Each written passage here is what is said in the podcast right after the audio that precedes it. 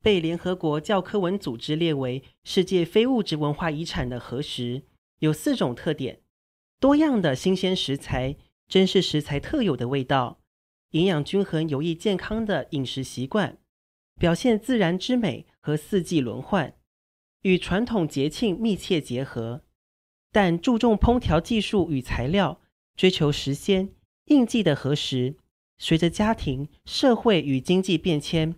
八十年来发生了很大变化。日本的饮食文化研究专家阿古真理在他的《日本家庭料理八十年》这本书中，由日本的妇女杂志观察近代日本饮食的变化。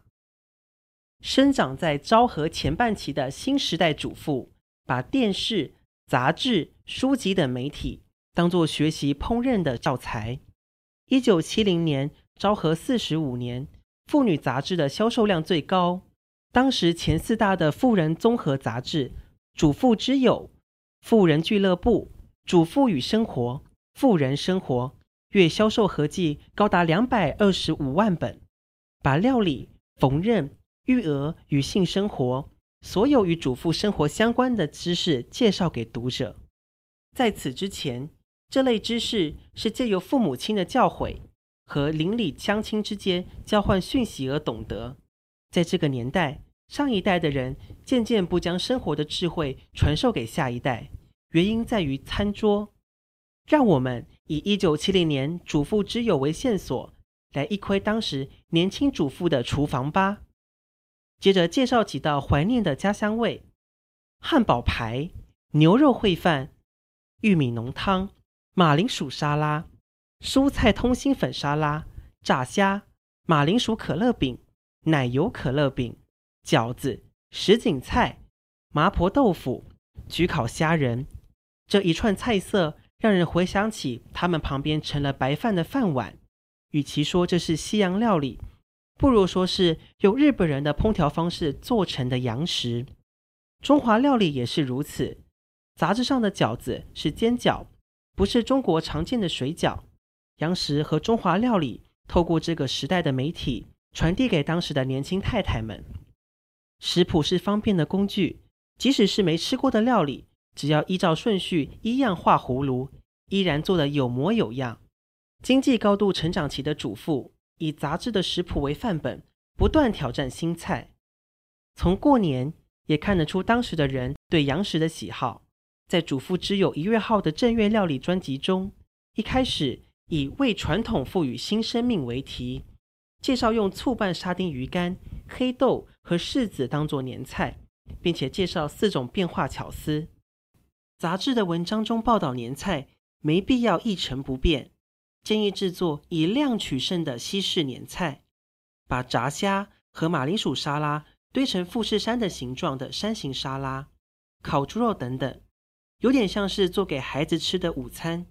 经过主妇之友的处理，年菜也变得像办家家酒般有趣，做菜因此成为娱乐活动。这本特辑值得注意的是，藤田富贵和神户奇爱的文章，副标题是“耐放的年菜”。岁末年终到新年这段期间，冰箱往往被塞爆，这时候只要在年底制作几样拿手菜，就可以从大年初一吃到初三，而且。有轻松做各种组合的方便料理，就算客人已经吃腻年菜，也可以放心上菜。这个时期的人不再喜欢每年制作千篇一律的年节料理，经济高度成长意味着全民富裕，即使不是请得起佣人的名流，生活也过得挺宽裕。因此，从这个时代起，即使只是一般人家的主妇，也都开始为每天更换菜色而苦恼。举例来说，九月号的主妇之友提出面包餐食谱。进入这个时期，人们开始选择以面包为主食。一九六零年，昭和三十五年，有本畅销书倡导吃米饭会变笨。之后，人们产生吃面包比较有益健康的印象。但是，刚接受洋食的平民百姓或许还不习惯把面包当作正餐。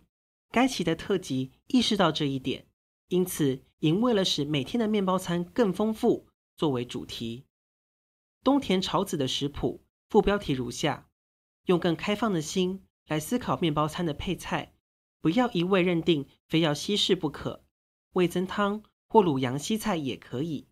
如此一来，食材与菜色就更丰富，产生意想不到的新形态面包餐。杂志中介绍的配菜，从猪肉味增汤、红烧牛肉、西式丁香云炒蛋开始，接着是用盐渍蔬菜丁、糖渍地瓜和南瓜取代果酱、沙拉，也没有硬要用面包来取代白饭。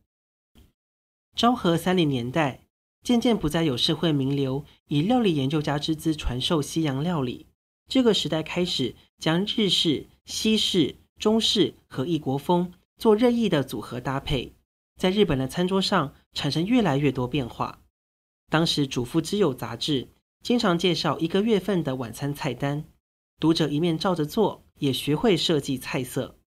比如三月号菜单月历中的一周菜单有：一日柚子味增关东煮，鸡肉炒绿花椰菜；二日。卤洋西菜和油豆腐、炸虾、鸡绞肉烩豆腐。三日女儿节寿司。四日石井天妇罗豆腐味增汤、银带鯡鱼干、小松菜拌芝麻。五日马铃薯可乐饼、法式沙拉、肉丝炒牛蒡。六日绞肉油豆腐中式烩菜。七日奶酱白肉鱼、芥末醋拌小松菜蛤蜊。其中只有两天是纯和食，剩下五天则混搭洋食和中华料理。读者生长的家庭应该不习惯每天更换菜单。白萝卜当令的时候，每天吃白萝卜；青菜当令，每天吃青菜。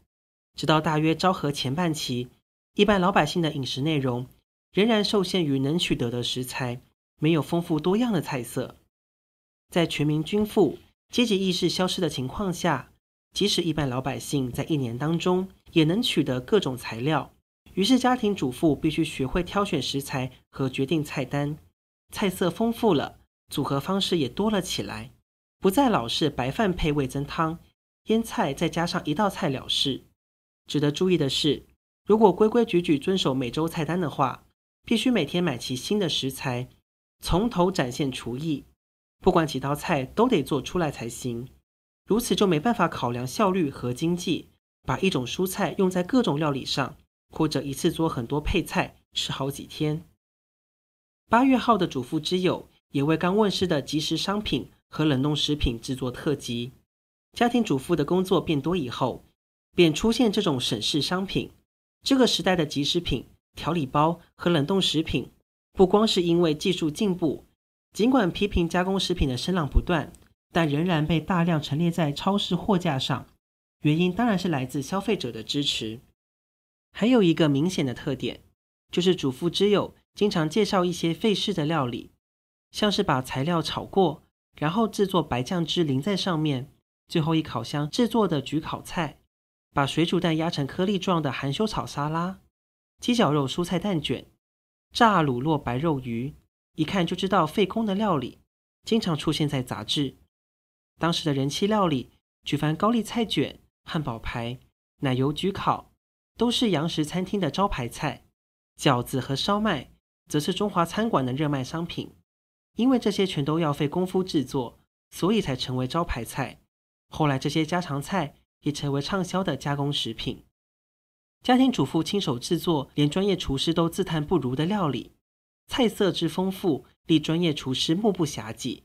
专业厨师多半是日复一日制作固定的料理，家庭主妇则是日式、西式、中式，样样都来，生怕若没有不断求新求变，家人说不定会吃腻。主妇们除了菜色丰富、厨艺高明外，料理的难度也节节高升，开始重视自己的面子。一九六六年，昭和四十一年，NHK 的《今日的料理》开始以彩色播送。一九七零年，纯图片的杂志《N N》创刊。进入观赏彩色料理的时代以后，以往不在意料理外观的人，也觉得五颜六色看起来比较好吃。不仅如此，媒体掀起料理外观不美会丢脸的风潮。在一九七零年，主妇之友三月号用彩色页面报道的文章，我最喜欢妈妈做的便当。妈妈做的便当真棒，实在好漂亮，不知道该从哪里吃起。接着用孩子的话作为以下食物的标题：海苔卷好吃，我好喜欢。这是海苔卷便当。看见小香肠就会伸手去拿。这是三明治卷，好像在餐厅吃那么美味耶。这是三明治便当。